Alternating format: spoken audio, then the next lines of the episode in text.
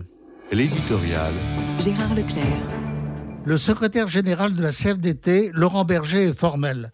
Dans un entretien à la Croix, il déclare C'est la France du travail qui manifeste, pas celle de la paresse. La contestation de la réforme des retraites a de fait ramené au premier plan la question du travail. Peut-on imaginer une société où le souci de l'emploi et où l'accaparement du temps par le travail dans la vie sociale et personnelle ne serait plus déterminant?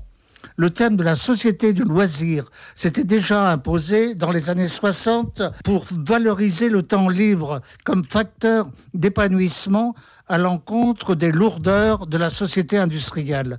On se souvient sans doute d'un des slogans de mai 68 pour stigmatiser le métro, le boulot et le dodo. C'était une vue très négative, pas complètement dénuée de sens ou empreinte de démagogie il était vrai et toujours vrai, par exemple, que pour certains, la longueur du temps de transport dans des conditions d'inconfort est facteur de fatigue et parfois de burn-out. Est-ce une raison pour glorifier le droit à la paresse? Je me souviens d'avoir lu il y a déjà longtemps le livre de Paul Lafargue intitulé justement Le droit à la paresse et d'en avoir fait un compte-rendu assez élogieux, ce qui avait provoqué le désaveu de mon propre père.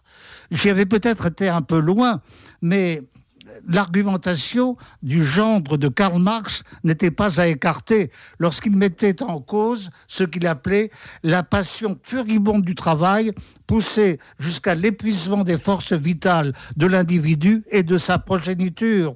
Oui, parce qu'il était aussi question des enfants. Il faut tout de même se rappeler que les conditions de travail au XIXe siècle étaient terribles un rapport du catholique social Villermé avait souligné comment les ouvriers en France pouvaient travailler jusqu'à 16 heures. Nous n'en sommes heureusement plus là. Mais la qualité de l'immense labeur des hommes n'est pas à dédaigner, ni leur droit à un repos qui n'a rien à voir avec l'oisiveté.